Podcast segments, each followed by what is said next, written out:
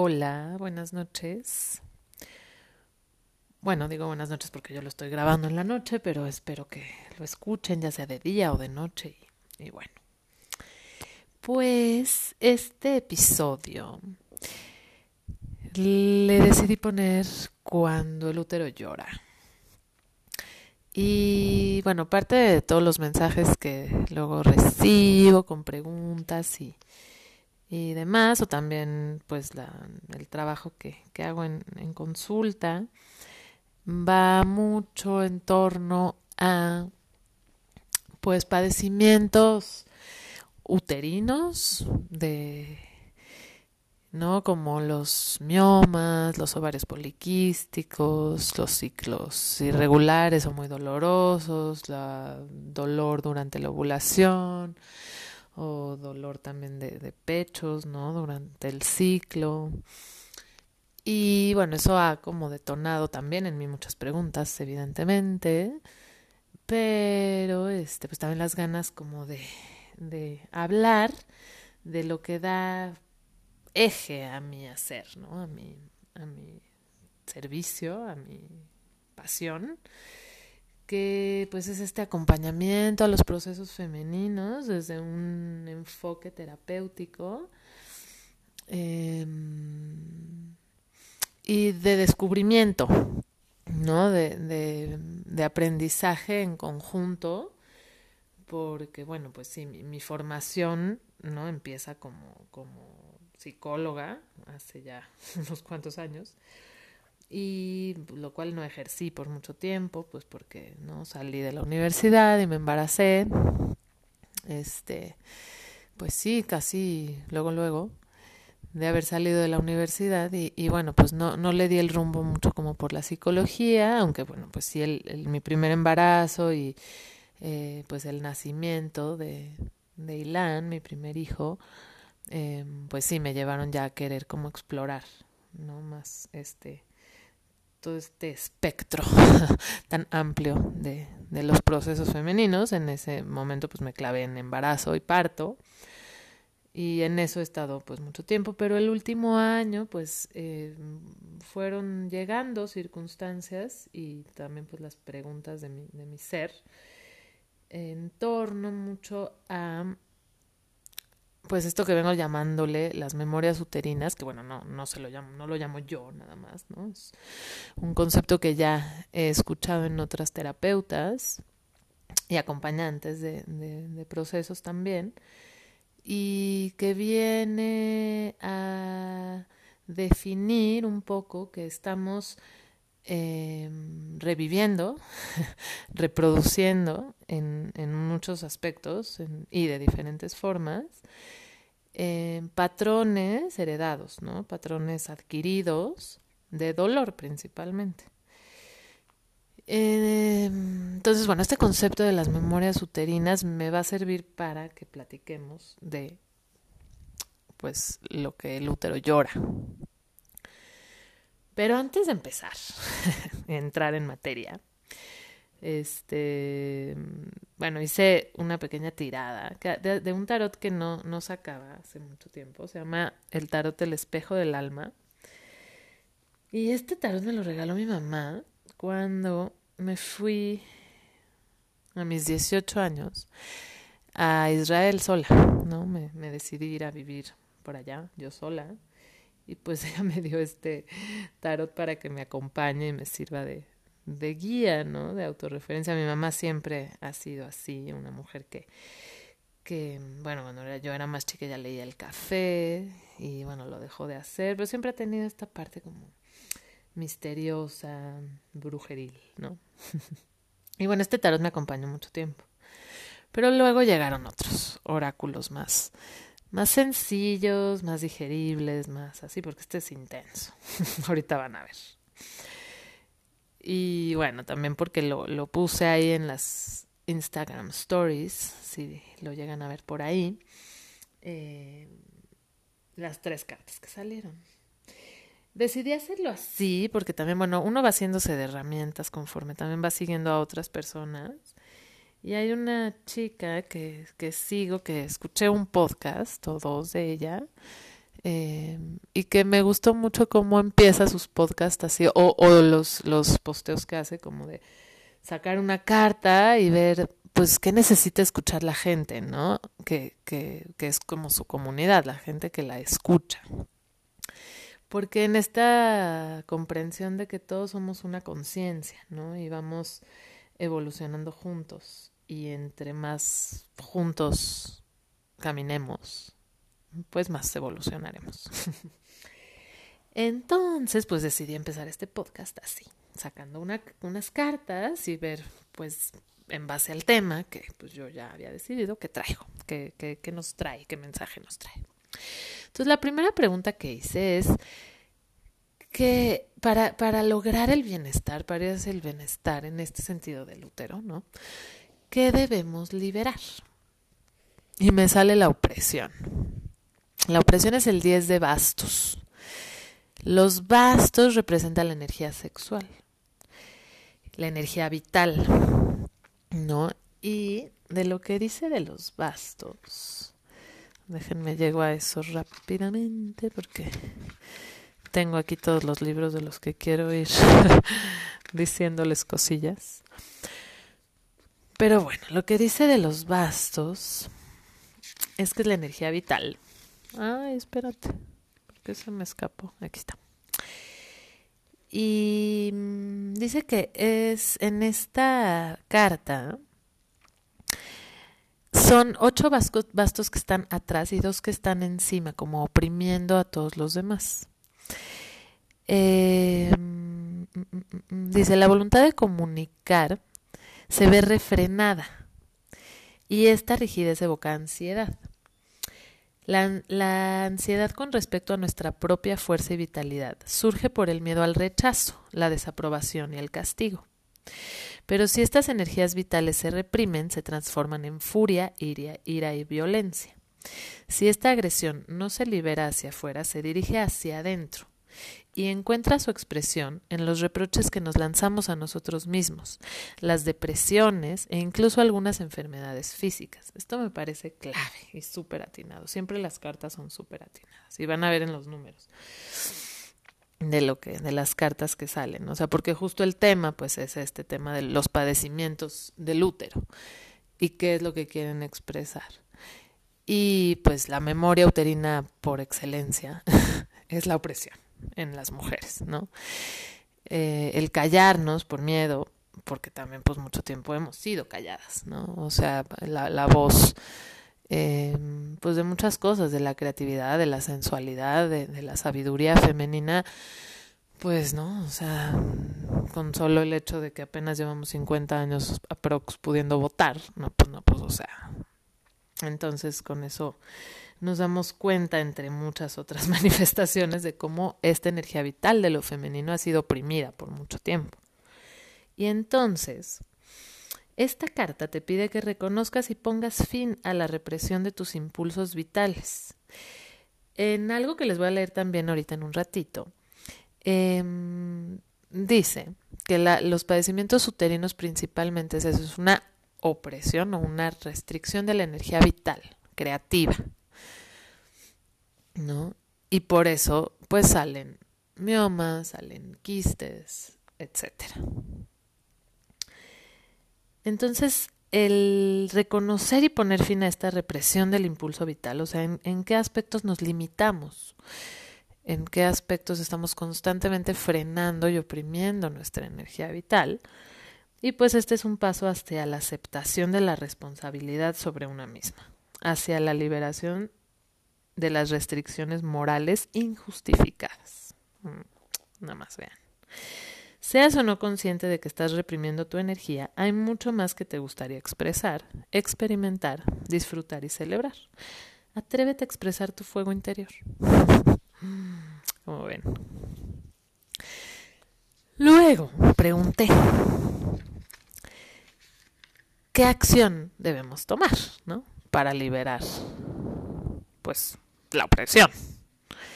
Y me sale el 10 también, de espadas.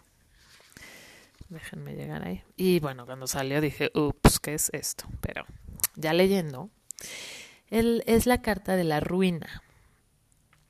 que representa el miedo a la locura, el corazón desconsolado, el miedo a la energía destructiva que surge de la irritación reprimida, pensamientos negativos. Entonces ya solo con esto, obviamente estamos pensando que tenemos muchísimo guardado. También a eso voy a ir llegando poco a poco con lo que quieren decir desde una lectura holística.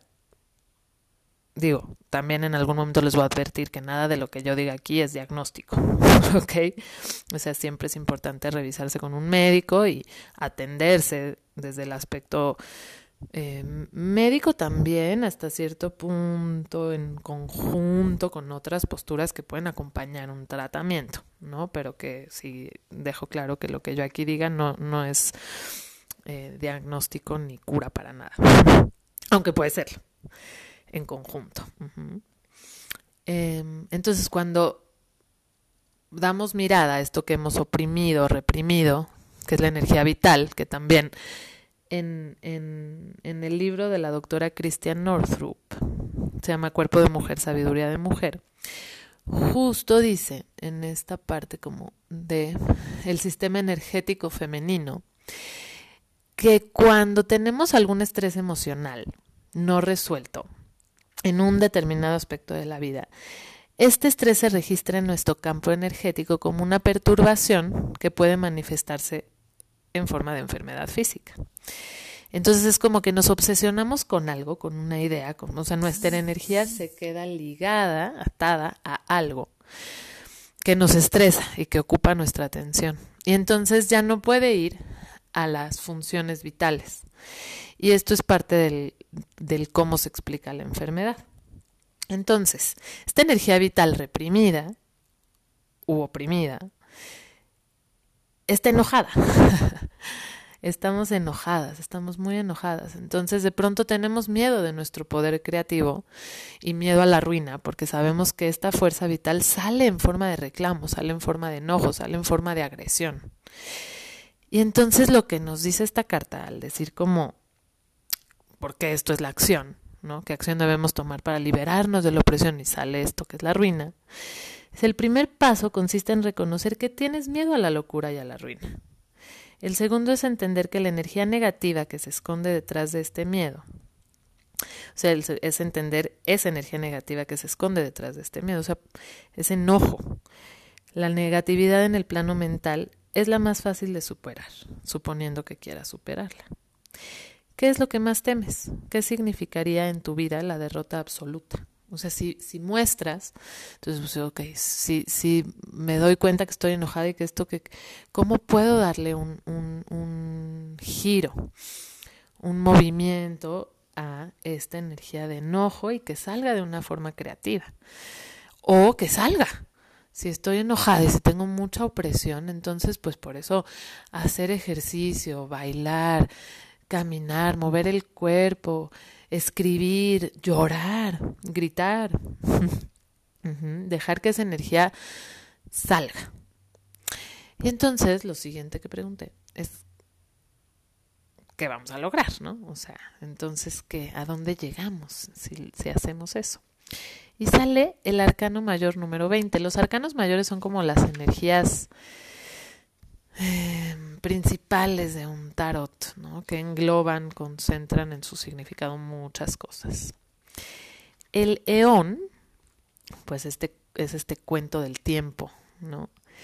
Representa el juicio sano, la apertura a las críticas, el autoexamen crítico.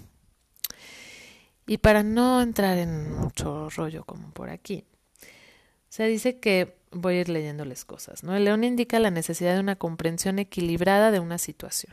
Puede ser necesario un proceso largo y difícil antes de llegar a este juicio. La comprensión global no puede alcanzarse solo por el entendimiento analítico. Tanto el cuerpo como la mente y el alma tienen derecho a ser considerados. Si todos se incluyen en el proceso de formulación de juicios, el individuo gravitará instintivamente hacia lo que es saludable y se alejará de lo que es inoportuno.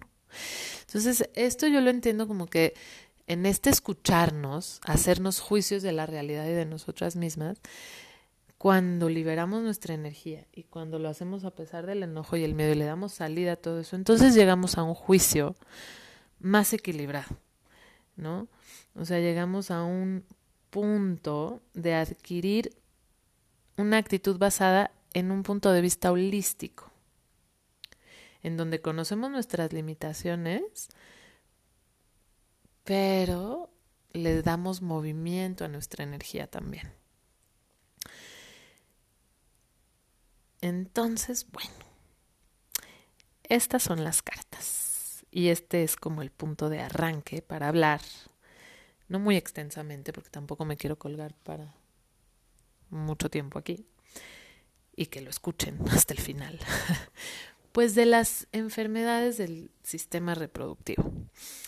Que como les decía, para como arrancar e introducir a esto, eh, también saco gran parte de este manual introductorio a la ginecología natural y principalmente, bueno, mi, reflexión al respecto es mi reflexión personal, ¿no? En base a los acompañamientos terapéuticos que he hecho y a mis propios padecimientos, ¿no?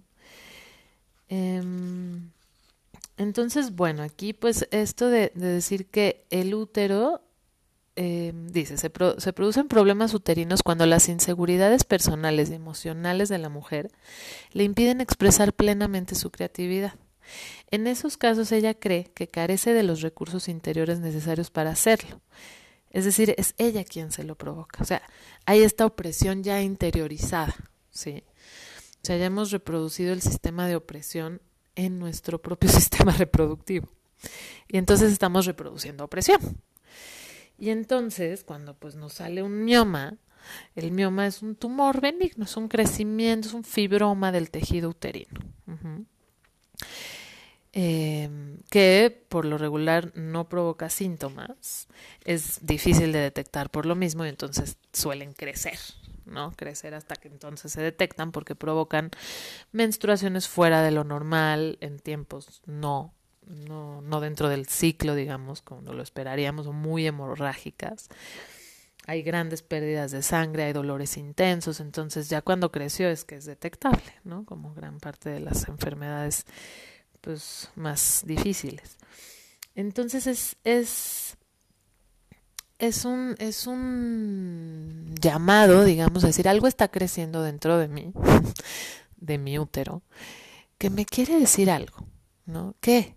¿Qué es eso que me quiere decir? Entonces, cuando entramos a la escucha, o sea, si tú estás escuchando y tienes un mioma, no necesariamente lo que voy a decir ahorita es exactamente lo que te pasa a ti, pero sí es una generalidad.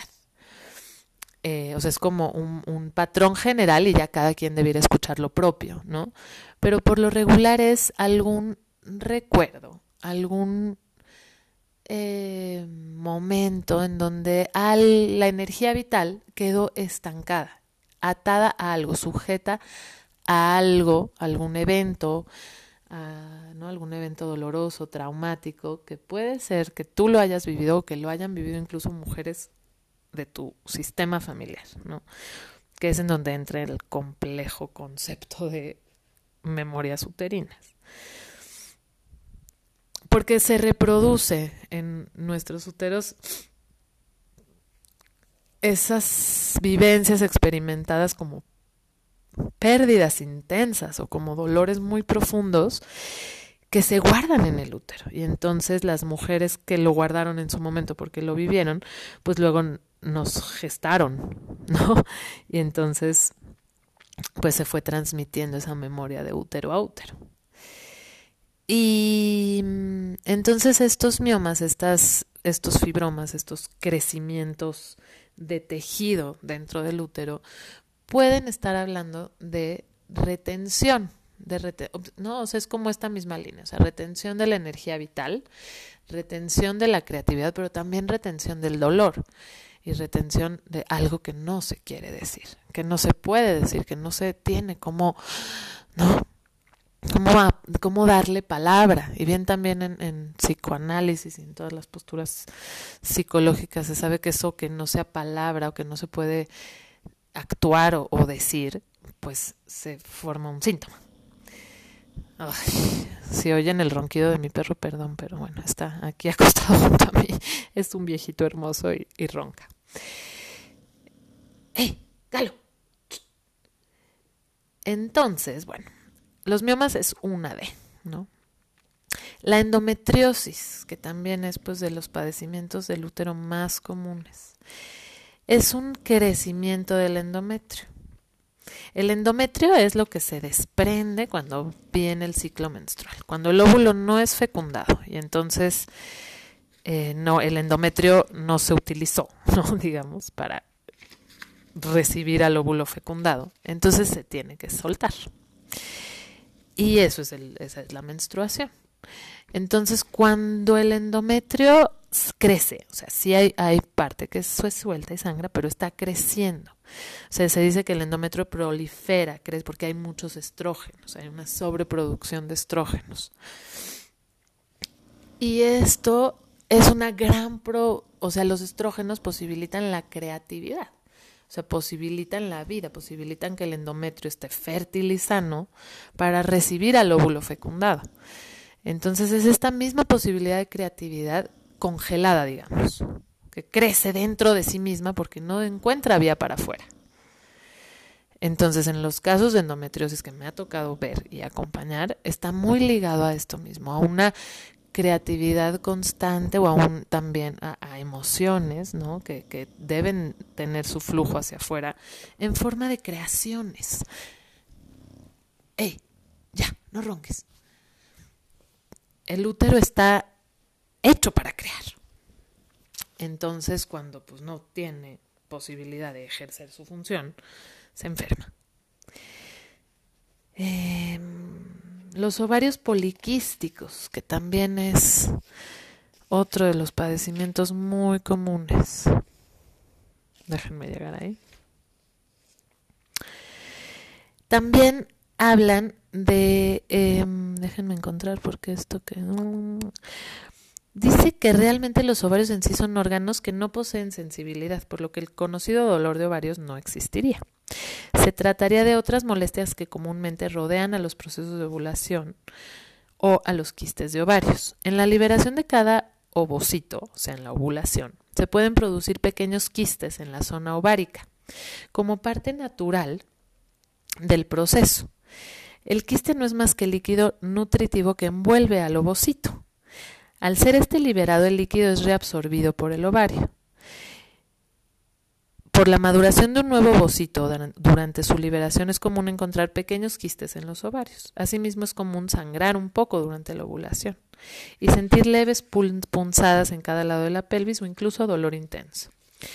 La incomodidad durante la ovulación suele denominarse dolor pélvico intermenstrual y puede deberse, entre otras causas, al líquido del folículo que se ha roto, lo que podría irritar las paredes abdominales.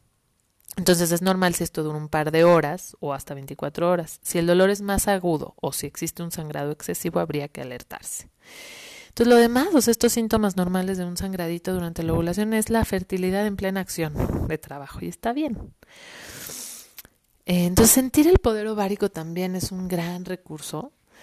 Eh, no va a ser tema de este podcast, ya será en otro momento, pero es, son la principal vía para darle salida porque, o sea, los óvulos, los ovarios, perdón, están cargados de óvulos. Y cada óvulo implica una posibilidad de vida, ¿no? O sea, cada óvulo es una potencia creativa en sí misma. Y entonces con cada ciclo tenemos la oportunidad de crear y de recrearnos a nosotras mismas o de darle vida o voz a algo de nosotras mismas y de la historia de las mujeres que nos anteceden, porque mis óvulos, o sea, cuando yo me estaba formando en el vientre de mi mamá, yo ya tenía mis el número de óvulos con el que después se reabsorben muchos en el cuerpo y quedan solo alrededor de 400, me parece. Pero yo ya tenía mis óvulos mientras me gestaba en el vientre de mi mamá. Mi mamá ya tenía sus óvulos mientras se gestaba en el vientre de su mamá. Su mamá ya tenía sus óvulos mientras se gestaba en el vientre de su abuela. Entonces, digamos, yo ya existía en forma de óvulo desde hace mucho. Entonces, esa potencia creativa se expresa cada mes y los ovarios se encargan de darle movimiento, de que puedan entonces salir al útero a través de la, ovulación, implantarse en el endometrio si es que fueron fecundados por un espermatozoide y entonces ser un bebé, o si no, de tomar forma de un proyecto, de una verdad que quiero expresar, de un enojo que quiero gritarle al mundo, de una canción que quiero cantar, de lo que sea. Y que esa energía pueda ir hacia afuera. Entonces, pues básicamente, y para no extenderme mucho y, obviamente dejar el, paso, pues si lo escuchan esto a sus preguntas y comentarios, em, estamos hablando de que llevamos mucho tiempo oprimiendo nuestra energía vital, sujetándola a creencias que nos limitan, que nos restringen muchísimo nuestro potencial creativo como mujeres. Y es momento de liberarnos. Es momento de reconocer que estamos enojadas, de reconocer que nos ha dolido la historia, de reconocer que tenemos mucho que decir, de reconocer que aunque no seamos perfectas y aunque no tengamos el cuerpo que se ha impuesto como perfecto, o todo el saber que necesitamos para dar una terapia, o para escribir un libro, o para escribir una canción, o para agarrar un instrumento a tus 37 años, como yo que digo, o sea, de pronto se me antoja aprender a tocar un instrumento, digo que porque no aprendí a los seis, entonces ya no puedo, a lo mejor me va a costar más trabajo, pero quizá puedo, ¿no? Entonces, hemos gestado opresión hemos, y, eso en, en, un caso en particular de una mujer que acompañé, que bueno, no sé si escuché esto y si sí, pues que agradezco su, su enseñanza, em, que bueno, me busca en un momento y con, con su ejemplo y su historia quiero cerrar, em, pues me busca en un momento en el que ya decidió que se va a quitar el útero porque pues tiene un sangrado constante debido a un mioma enorme. Y entonces agendamos y llega justo el día antes, o sea, un lunes y el jueves la iban a operar, ¿no? Ya. Entonces la decisión de la operación pues ya estaba tomada y, y, después de haberla visto después le hizo bien también, ¿no? También a veces es lo que una necesita. Y mm, ella tenía un mioma muy grande y tuvo una pérdida de un bebé hace muchos años. Y le dolió mucho esa pérdida. Fue un bebé que nació y que murió después, mm, al, día, ¿no? Y mm, guardó ese dolor. Y ya tenía un duelo anterior también de la pérdida de un ser querido pues, importante para ella. Entonces guardó dolor y guardó la retención de ese dolor. O sea, nunca lo pudo expresar, nunca lo, lo, soltó. Y ese dolor tomó la forma de un mioma, que cuando ella entró a ver qué era ese mioma, qué de qué le hablaba, pues era claramente era ese bebé y era ese otro dolor que había vivido de más niña. Entonces nos vemos luego eh, sujetas ¿no? a, a ciertas cadenas que nos autoimponemos y no las queremos soltar porque mm, también duele soltarse, porque implica mucha incertidumbre, implica valor, implica riesgo, ¿no? Implica morir de pronto, implica vacío. Y eso también puede tener que ver con la ruina, ¿no? Que sale aquí. Eh, con, con enfrentar esa posibilidad de perder. Y atrevernos, atrevernos y dar el salto. Entonces, bueno, pues hasta aquí voy a llegar, me callo. Espero que eh, pues disfruten de escuchar estos podcasts, eh, pues que los pueden escuchar pues a su tiempo, ponerle pausa y luego volverlo a escuchar y pues agradezco sus comentarios, puede sernos en esta cosa creo que no tienen para comentar, pero pues en Instagram o que me manden un mensajito o un correo o que se pongan en contacto para compartir, si tienen algo que compartir, sus experiencias o el trabajo interior que, si, que han hecho, si alguna ha sanado de padecimientos. Ya varias también han escrito diciendo que, que han tenido padecimientos y que al entrar en un trabajo de sanación profundo, de reconocimiento de sus emociones, pues es un proceso más largo de sanación, pero sucede, sucede, ¿no?